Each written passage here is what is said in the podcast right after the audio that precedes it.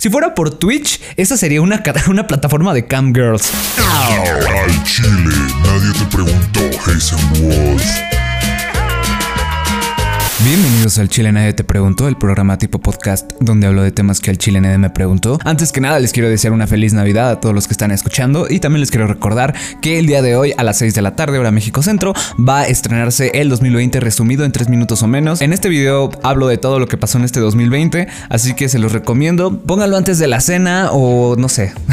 así que espero que lo disfruten y nada, este fue un pequeño recordatorio. Aquí también está en mi canal. Bueno, ¿qué pasó? Twitch implementó nuevos códigos, nuevas reglas entre todas estas reglas, Twitch ya fue más claro con su código de vestimenta. Pues antes Twitch no era tan claro con qué podías hacer, o sea, cómo te podías vestir. Más o menos lo era, pero aún así había muchas áreas grises, áreas donde muchas chicas pues podían utilizarlo a su favor. Así que Twitch decidió, decidió ya ser más claro, tomar cartas en el asunto justamente hace una semana. De entre todas las medidas que utilizó fue que no pueda haber completamente ni parcialmente desnudos, tampoco se permite mostrar la parte de abajo de los senos y sí se permite el uso de escotes siempre y cuando cumpla con los requisitos mencionados, o sea que tampoco sea un escotazo súper gigantesco. Tampoco se puede utilizar ropa transparente y me parece que no se puede promover cualquier tipo de contenido que tenga que ver con cosas, este, pues, no, no family friendly. Dejémoslo así porque creo que hasta por utilizar la palabra ya me pueden demonetizar. Entonces, vamos a dejarlo así, todos felices, todos contentos.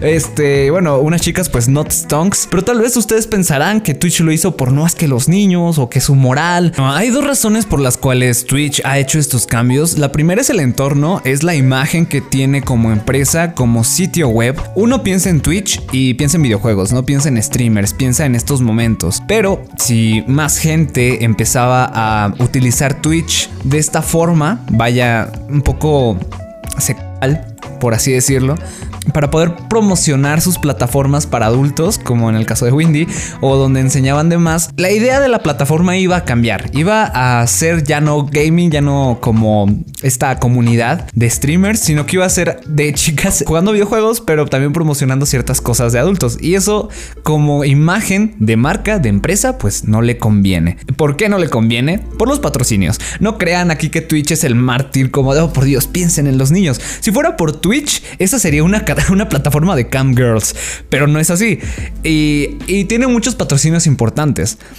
Así como pasó con YouTube, que poco a poco se empezó a censurar al, grado en el que estamos ahora, es lo mismo en Twitch. No le conviene tener esa, esa imagen, no, no, es, no es rentable. No hay nada mágico, no es que se preocupen los consumidores, no es que se preocupe si quieren la gente que lo ve, se preocupa por la imagen de la marca. Y es así de simple, así de fácil, no va más allá. No le busquen un tercer pie al gato, simplemente es por la imagen de que tiene Twitch, que quiere seguir teniendo este ambiente donde un usuario piensa en esta plataforma y piensa en videojuegos, piensa en todas estas cosas y no tanto en esta parte, este, pues, erótica, por así decirlo. En fin, estas son sus reglas y veo muchas reacciones de la gente, de la gente celebrando así como de, bueno, sí, por fin, a huevo ya, voy a poder ser streamer. Y, a ver, yo antes que nada quiero dejar esto muy claro y es que en cualquier momento tú puedes ser streamer. Twitch es una plataforma donde un creador te atrae por su personalidad. El juego puede ser una excusa, pero realmente es por la personalidad. En este caso, unas personas fue por el físico. Pero si te das cuenta, realmente el conseguir fans solo por tu físico no, no deja mucho. O sea, no se quedan ahí hasta cierto tiempo y realmente no son tan seguidores. Eh, lo podría decir en el canal de Windy, que tuvo un boom de Sims, pero gigantesco hace como dos años más o menos y ahorita su canal no tiene tantos views. O sea, toda esa fama se desinfló. Realmente solo es relevante cuando se mete en, una, en un escándalo y de hecho ya la banearon de Twitch por andar promoviendo OnlyFans. Pues ya ven, ni modo, lo que hay. Mi punto aquí es que, que no te detenga en lo que todos, lo que otras personas hagan. Tú siempre puedes ser streamer y poner esta excusa de que no, es que yo no, yo no soy mujer y yo no. O sea, eso es una mamada. Realmente es una mamada porque los, y lo digo en el video de las chicas streamers, los streamers con más números son hombres. En cualquier lado del mundo son hombres. Así que ponerte a ti mismo de que no, es que no voy a funcionar porque solo las mujeres. No, o sea, estás pendejo. Güey, tienes que enfocarte en ti, que te valga verga a los demás, que te valga verga lo que sucede en la plataforma. Para mejorar en este rubro que son los streams de videojuegos, tú tienes que ser entretenido. Tu personalidad tiene que llamar la atención. Porque si no, simplemente van a entrar, ver el juego, ver que es aburrido y se van a ir.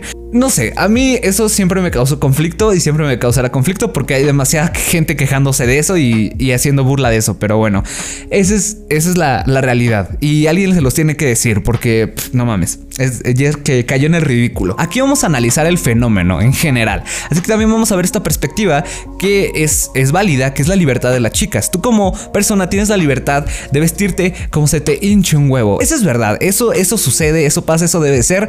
No porque una chica esté utilizando un escote, tú le vas a decir que es una fácil. No porque traiga una falda y esté en la calle, tú le vas a, a chiflar. No seas un pendejo, no seas un pelado. En una sociedad ideal, en una sociedad perfecta, las chicas se podrían vestir como quieran, salir a la calle y nadie les diría nada. Tristemente no es así. Y tristemente también en, en las plataformas no es así. Ahora, ellas también están en todo su derecho de sexualizarse a sí mismas. Justo en el video de ayer estaban diciendo, no, es que como se quejan tanto de que la sexualizaban. A ver, es que es distinto. Básicamente, por ejemplo, en un video de un reggaetonero cualquiera que ponga mujeres, se debe entender que este güey está utilizando, está sexualizando a las mujeres para poder él mismo, o sea, sacar provecho de eso. Pero no es la chica la que está sacando provecho, o sea, sí le pagan y todo, pero no es ella. Ahora, si tú como chica utilizas tu cuerpo, utilizas esta ventaja, que todos lo haríamos, o sea, si ustedes, si los hombres que se están quejando fueran, fueran chicas, muy probablemente harían algo parecido o, lo intentarían. Depende de la personalidad, pero es un porcentaje alto de que también utilizarían eso a su favor, porque es una ventaja que tienen.